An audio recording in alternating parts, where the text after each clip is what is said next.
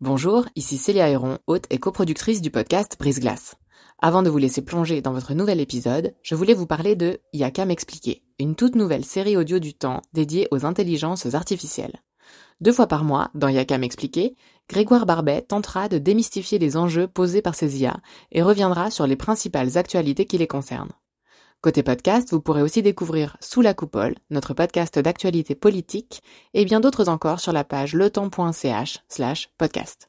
J'en profite enfin pour vous dire que vous pourrez bénéficier de nombreuses offres d'abonnement au journal Le Temps, web et print, sur la page letemps.ch slash abonnement au pluriel. Bonne écoute Il y a un peu, mais tu peux pas être en couple, parce que forcément tu es en couple avec une personne d'un genre, mais l'autre genre doit te manquer. Chez les hétérosexuels, c'est plutôt ce genre de question qui ressort, ou simplement euh, bi. Qu'est-ce que tu veux dire par bi? Alors, bisexuel, pour t'expliquer, c'est que j'aime autant les femmes, les hommes ou toute autre personne qui se reconnaissent pas dans une de ces deux catégories. Si tu peux avoir de l'attirance sexuelle pour un pénis ou un vagin, qu'ensuite ce soit sur une personne de sexe féminin ou masculin, je crois que tu t'en fous en fait. Bienvenue dans la saison 3 de Brise Glace un podcast du temps qui s'intéresse à tout ce qu'on n'ose ni dire ni demander aux gens qui nous entourent. Au cours des dernières années, on a souvent entendu parler dans les médias de la communauté LGBT ou LGBTQI+. Pourtant le B de cet acronyme, pour bisexuel, est rarement connu ou compris. Brice Glass a tendu son micro à Morgane, 36 ans, qui raconte les clichés véhiculés par les homosexuels comme par les hétéros au sujet des bis.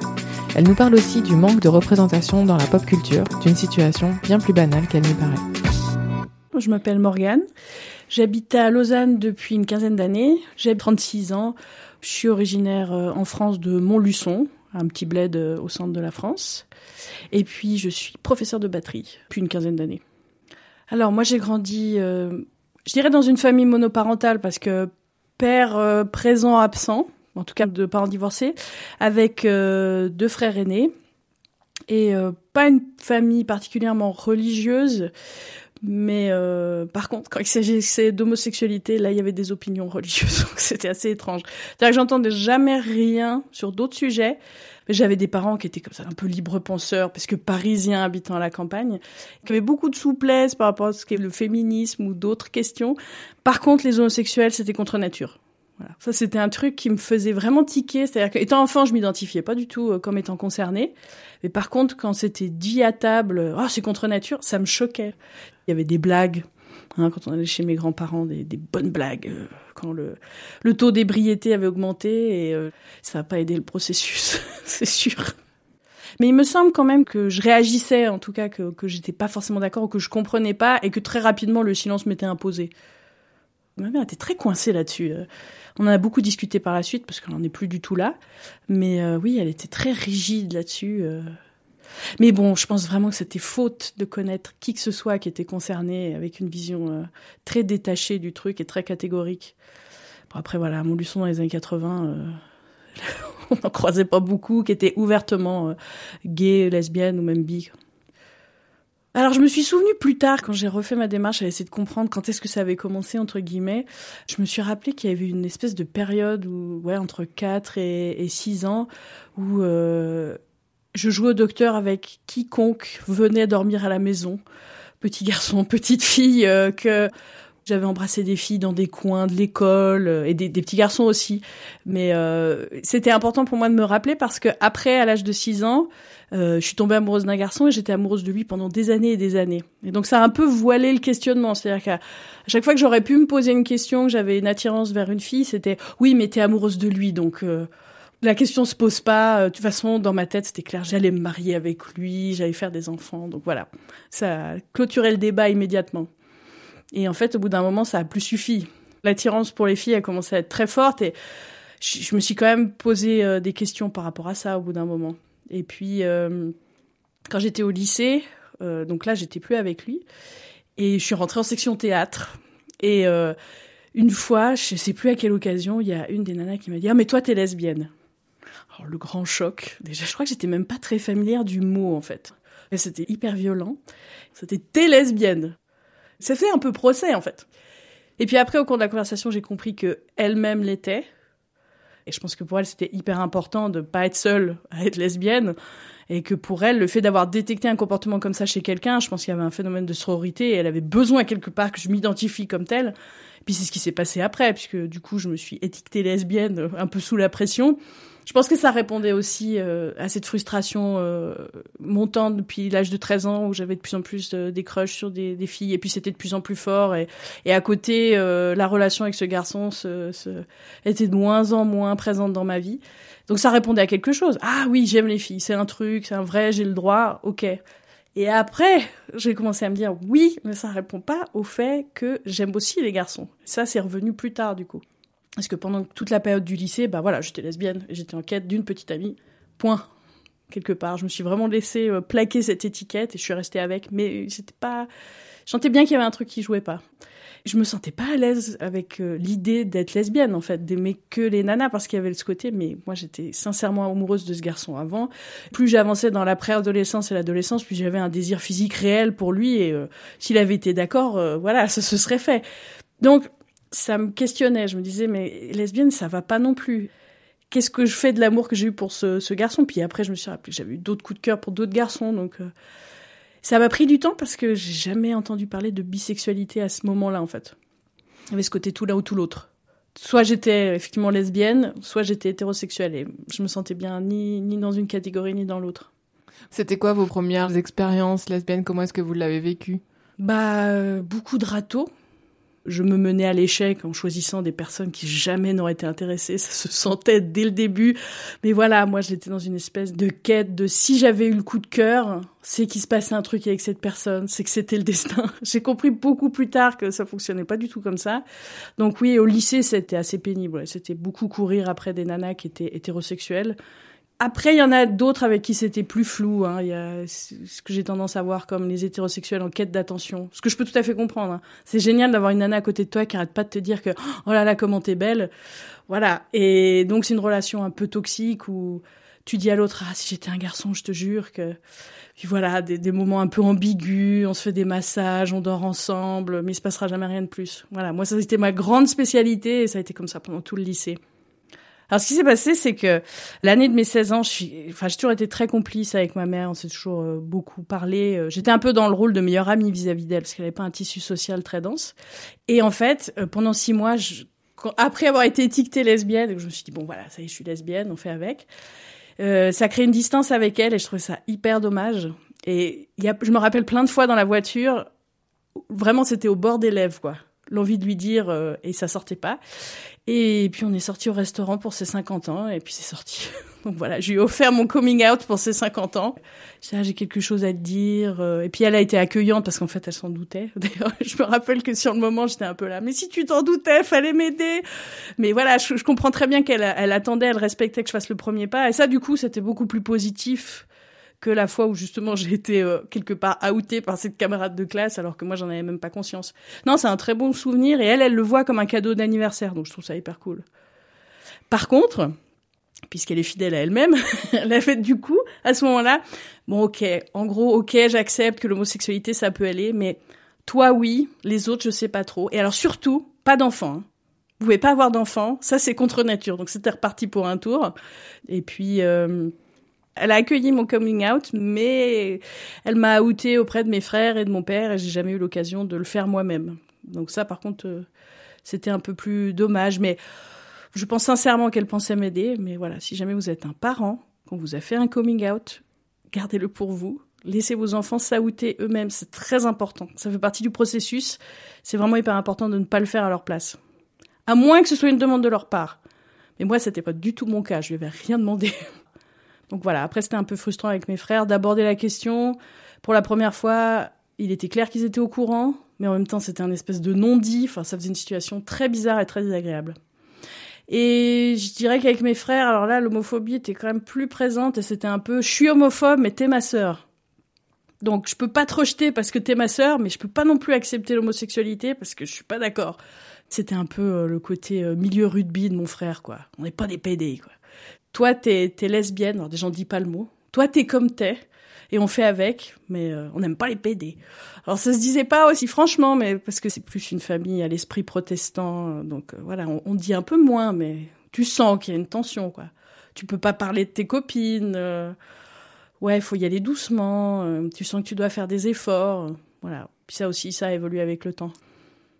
Aujourd'hui, je, je sais que je ne me comporterai pas forcément de la même façon qu'à l'époque. J'accepterai pas autant cette omerta.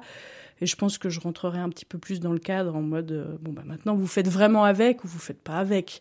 Vous faites pas une exception pour moi en continuant à dire des horreurs devant moi à table sur les personnes concernées parce que j'en fais partie du coup. À quel moment est-ce que euh, vous vous avez eu une copine quoi? Bah c'est grâce à, à, internet. En fait, j'étais sur un forum. On était entre jeunes euh, LGBT donc ça faisait du bien déjà. Euh, là, j'avais pu dire que j'étais bi et personne m'avait pris la tête et ça c'était vraiment génial parce que entre temps, bah, j'avais réalisé que c'est plutôt ça qui me correspondait. Et en arrivant sur ce forum, ça m'a vraiment renforcé de lire les témoignages d'autres gens qui disaient qu'ils étaient attirés par des personnes des deux sexes et j'étais là, ouais, bah voilà, c'est ça que je suis. Donc j'ai rencontré quelqu'un euh, sur ce forum qui habitait à Lausanne. On est resté en couple 5-6 euh, ans et là, du coup, je me suis réétiquetée lesbienne. T'es en couple avec une nana c'est la première personne avec qui tu as eu des relations sexuelles et la seule personne, alors tu es automatiquement lesbienne. Tu dis, je suis en couple, mais je suis bi. Il y a un peu, mais tu peux pas être en couple, parce que forcément tu es en couple avec une personne d'un genre, mais l'autre genre doit te manquer. Chez les hétérosexuels, c'est plutôt ce genre de question qui ressort, ou simplement euh, bi. Qu'est-ce que tu veux dire par bi?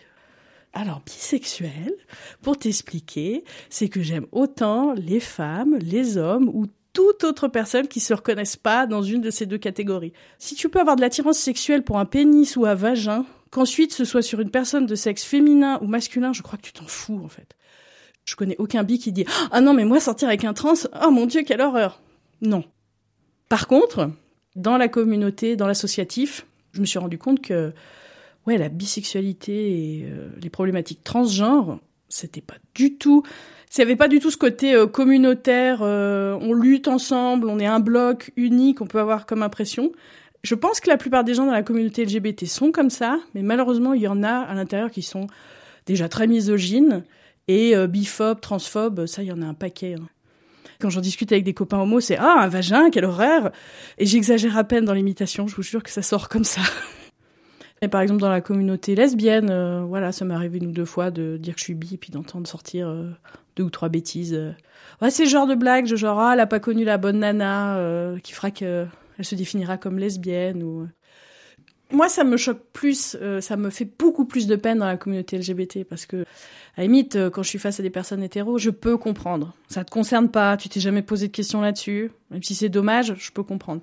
Mais dans la communauté LGBT, je suis là, mais toi, t'as fait ton parcours, t'en as bavé des ronds de chapeau comme moi, t'as dû faire ton coming out à tes parents, tu t'es peut-être fait mettre à la porte et tu viens m'embêter parce que moi, j'ai décidé de ne pas choisir. Et pourquoi c'est si euh, incongru que ça et pourquoi c'est pas acceptable?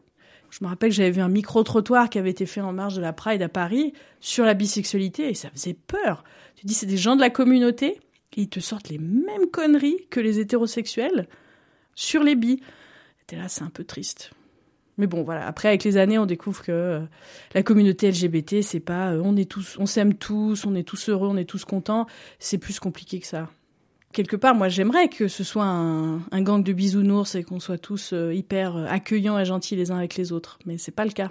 Juste le jour de la Pride où peut-être euh, ça ose pas trop s'exprimer, puis on peut quand même fêter tous ensemble et faire comme si on était une communauté homogène. Mais au quotidien, c'est c'est pas le cas. Il faut pas oublier, je pense que le patriarcat est un problème dans la communauté LGBTIQ+, autant que dans le reste de la société.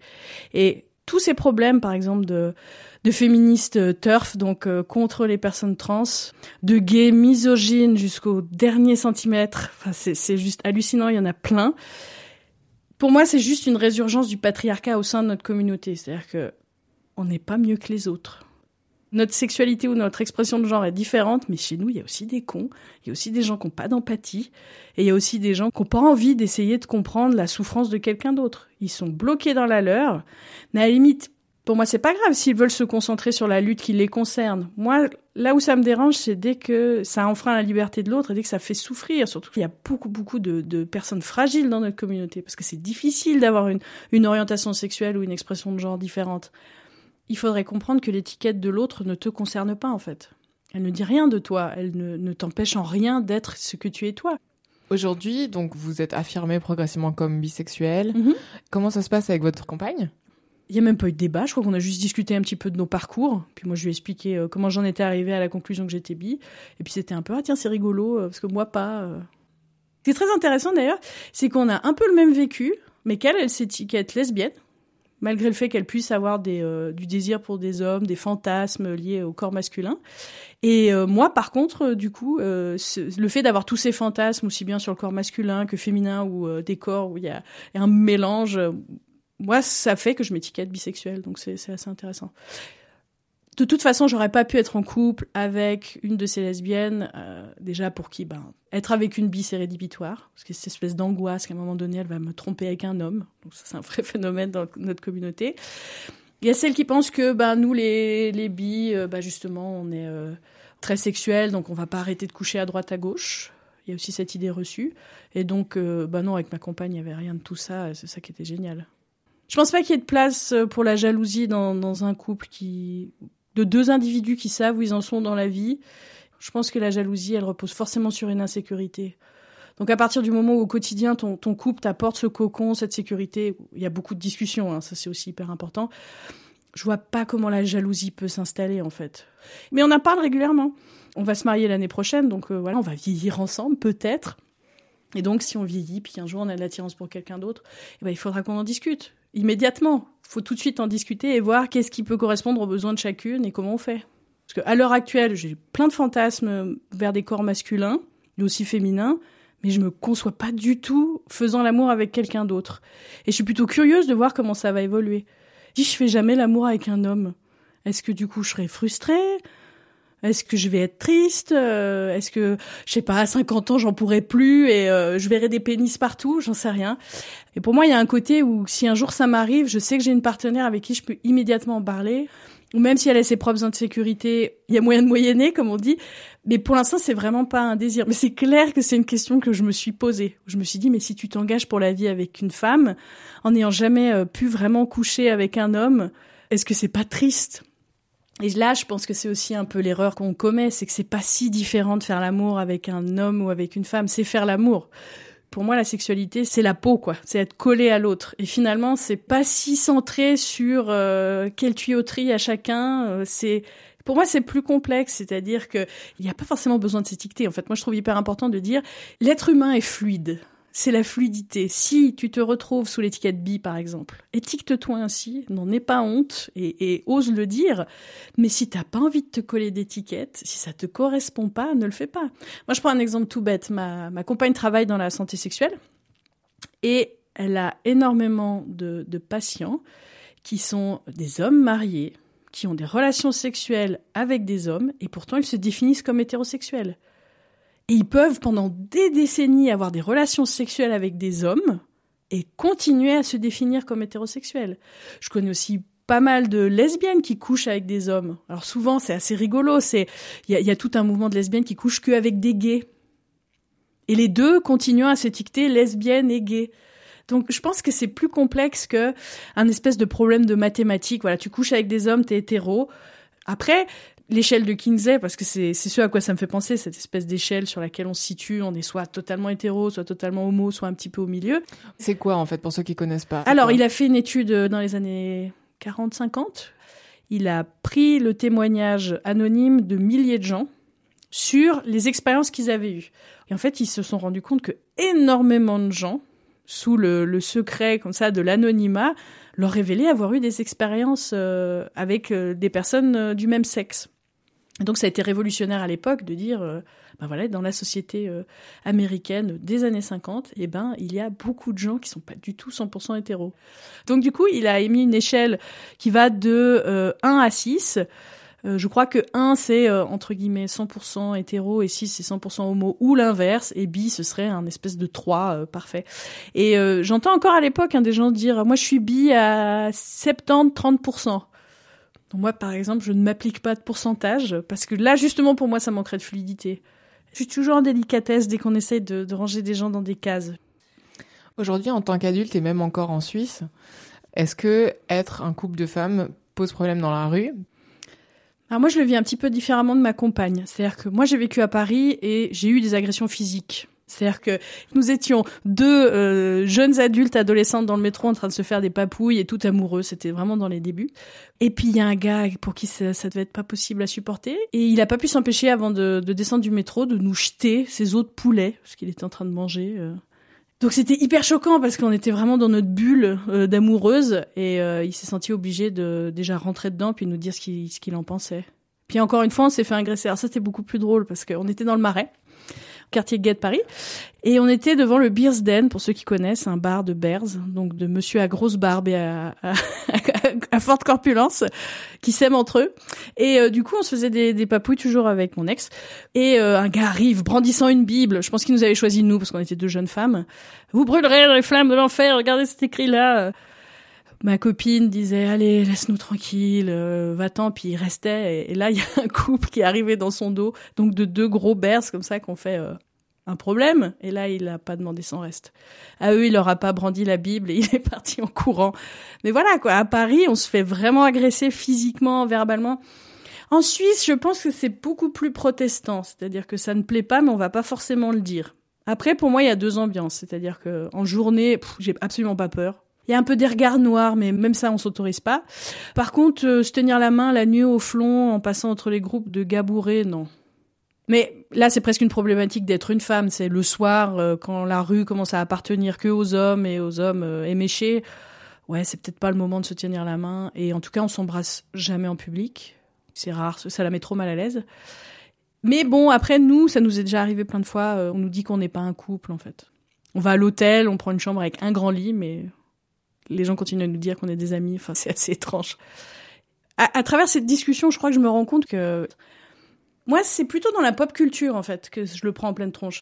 On n'a pas des véritables représentations euh, de notre sexualité, en fait. Je, je, regarde un film où je trouve un couple gay euh, super mignon. Je vais donner l'exemple de Moonlight. Alors, je suis désolée si je le spoil pour quiconque, je m'excuse. Mais le film s'arrête au moment où euh, ce personnage que tu as suivi pendant une heure et demie ou deux heures commence à faire des câlins avec son crush d'adolescence. T'es trop là, mais vas-y. En plus, ils sont sexy, donc voilà. Et là, cut je crois qu'ils se font un pauvre bisou, pas plus. Alors je sais pas à quel point c'est choquant quand on est hétérosexuel les scènes de sexe parce que je pense que c'est pas très représentatif non plus par rapport à la censure américaine, ils doivent faire l'amour dans une certaine position avec les draps sur les tétons et tout, mais tu les vois faire l'amour. Si c'est un film qui raconte la romance entre deux hommes, c'est hyper rare que tu les vois faire l'amour, sauf si c'est un film issu de la communauté. Donc déjà pour moi, bah voilà, là il y a une différence de rapport. Et si c'est des lesbiennes, bah alors tu vas avoir droit de les voir coucher ensemble, mais ça va être n'importe quoi je crois que le, le pire, vraiment, on était euh, allé à plusieurs au cinéma voir euh, La vie d'Adèle. Et on était un rang, mais on était outrés, quoi. on est vraiment sortis de là, mais, mais en mode rage, quoi. C'était, on était là, mais c'est n'importe quoi. C'est vraiment un mec qui a fait ça, c'est pas possible. Et c'est des actrices hétéros, mais c'est sûr. Et alors des, des films, des, des livres avec des, des billes qui sont pas caricaturaux. Alors là, c'est presque la licorne, quoi. Ça n'existe pas encore. C'est très rare. Donc je pense que si quelqu'un devait faire une œuvre sur quelqu'un de bi qui soit bien faite, il faudrait l'avoir vécu, je pense. Et je pense déjà qu'il y a un désintérêt pour les questions LGBT, que c'est difficile d'avoir du financement. De toute façon, on le voit, hein, la pop culture, c'est très euh, centré sur les hommes blancs, hétéros, cisgenres et valides. Et dès qu'on veut raconter un petit peu autre chose, euh, c'est plus compliqué. Bon, ça change, ça, quand même. Oui, mais enfin, on se bouscule pas non plus. Enfin, il pourrait y avoir une volonté plus forte d'aller dans ce sens-là ça pourrait faire du bien à plein de gens. Hein. Je, je, rappelle que les taux de suicide sont très forts chez les jeunes LGBT, donc il y, y a, un petit peu une urgence sanitaire, mais tout le monde s'en fout. Les chiffres publiés par GLAD chaque année sur euh, la représentation, donc en pourcentage à la télé, euh, au cinéma, ça correspond toujours pas à la réelle part de la population que nous sommes. Le, le, la redécouverte des personnes LGBT euh, à Hollywood dans les années 20, dans les années 30, ça revient maintenant. Maintenant, on commence à savoir. Alors pour la bisexualité, on m'a encore sorti des conneries récemment, quoi c'est toujours la même chose. Si la personne a eu des, des conquêtes euh, masculines très célèbres, eh ben elle va être hétéro. Et puis euh, si c'est une femme, par exemple Marlène Dietrich, c'est assez difficile. Moi j'ai mis du temps à savoir qu'elle était bisexuelle et qu'elle avait eu des relations avec euh, même des actrices et des personnes connues. Enfin, quand Bohemian Rhapsody est, est sorti, beaucoup de gens disaient ah oui, on va parler de Freddie Mercury et de son homosexualité. Et, mais de son vivant, il se définissait comme bisexuel. Est-ce qu'on peut arrêter de l'appeler homosexuel? Il a été fou amoureux d'une femme pendant des décennies, il est resté marié avec elle, et même si ensuite il a eu des conquêtes masculines, lui-même s'est toujours défini comme bi. Et pourtant, historiquement, il est estampillé homosexuel. Vers quoi vous pensez qu'on va en tant que société? Moi, je suis très optimiste parce que, ayant fait de l'histoire, je pense qu'on se rend compte qu'on est dans une société les moins violentes que l'humanité ait connue on se rend compte qu'on est dans une des sociétés où socialement c'est le plus acceptable justement d'avoir une identité de genre différente ou euh, d'avoir des attirances sexuelles différentes. Il y a eu par le passé des, sociétés où il y a un troisième genre, ou des sociétés où c'était acceptable d'être avec un partenaire du même sexe. Mais là, on a même la liberté de se marier, de faire des enfants, pour les personnes trans, euh, d'accéder euh, à des thérapies hormonales, à pouvoir faire une chirurgie s'ils le désirent ou non. Enfin, c'est beaucoup de liberté qui n'existait pas. Enfin, moi, j'y pense souvent, mais je me dis, voilà, si avec ma compagne, on s'était aimé euh, il y a un siècle ou deux, on aurait sûrement dû se marier pour faire semblant et se voir à la sauvette ou décider de vivre en marge mais pouvoir se faire lapider à n'importe quel moment. Enfin, on est quand même dans un moment génial, même par rapport à mon enfance, me dire que avec ma compagne on va pouvoir se marier. Bon, certes dans mon pays natal parce que c'est pas encore euh, le cas en Suisse, ça c'est dommage, mais voilà, on peut se marier et on va peut-être même avoir accès à la PMA. Enfin, c'est si on m'avait dit ça quand j'étais ado, euh, que peut-être 20 ans plus tard euh, je pourrais faire ça avec ma compagne, je, je pense que j'y aurais pas cru. Donc je pense que c'est positif. Après, il faut toujours se méfier parce que dans l'histoire, dès qu'il y a une période euh, comme ça de liberté, bah, il y a souvent un backlash derrière. C'est-à-dire que les conservateurs, bah, ils avalent des couleuvres pendant une décennie ou deux, et puis ils en profitent pour se regrouper, pour euh, reprendre des forces, et ils reviennent euh, en masse. Et puis là, on peut avoir des lois liberticides, donc il faut faire attention, il faut rester vigilant. Je pense que c'est comme pour la question du féminisme, il faut pas arrêter parce que dès qu'on va laisser le souffler un peu retomber, il y en a qui vont en profiter pour euh, se glisser dans la brèche et faire en sorte qu'on ait un, reculon. C'est un peu le cas aux États-Unis d'ailleurs.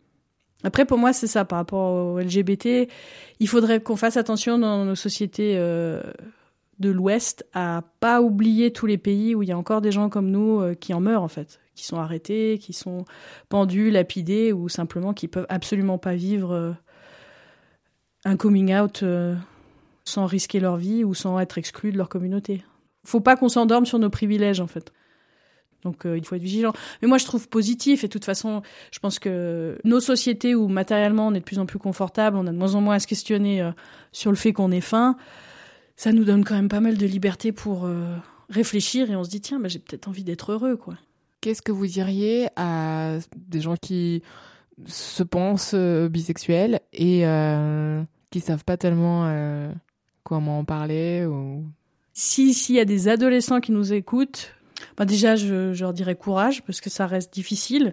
Par contre, je leur dirais tout de suite que le jeu en vaut la chandelle. C'est-à-dire que c'est plus difficile parce que vous vivez chez vos parents et malheureusement, euh, on a régulièrement des cas de gens qui se font mettre à la porte. Mais sachez qu'il existe des associations qui peuvent vous accueillir, ne serait-ce que pour en parler. Et n'hésitez pas, il y a des lignes d'écoute gratuites, il y a des lieux d'accueil et ça peut vraiment vous aider essayez de vous écouter, essayez de... Voilà, déjà, il y a plein de bi. on s'en rend pas compte, mais il y a plein de gens comme ça.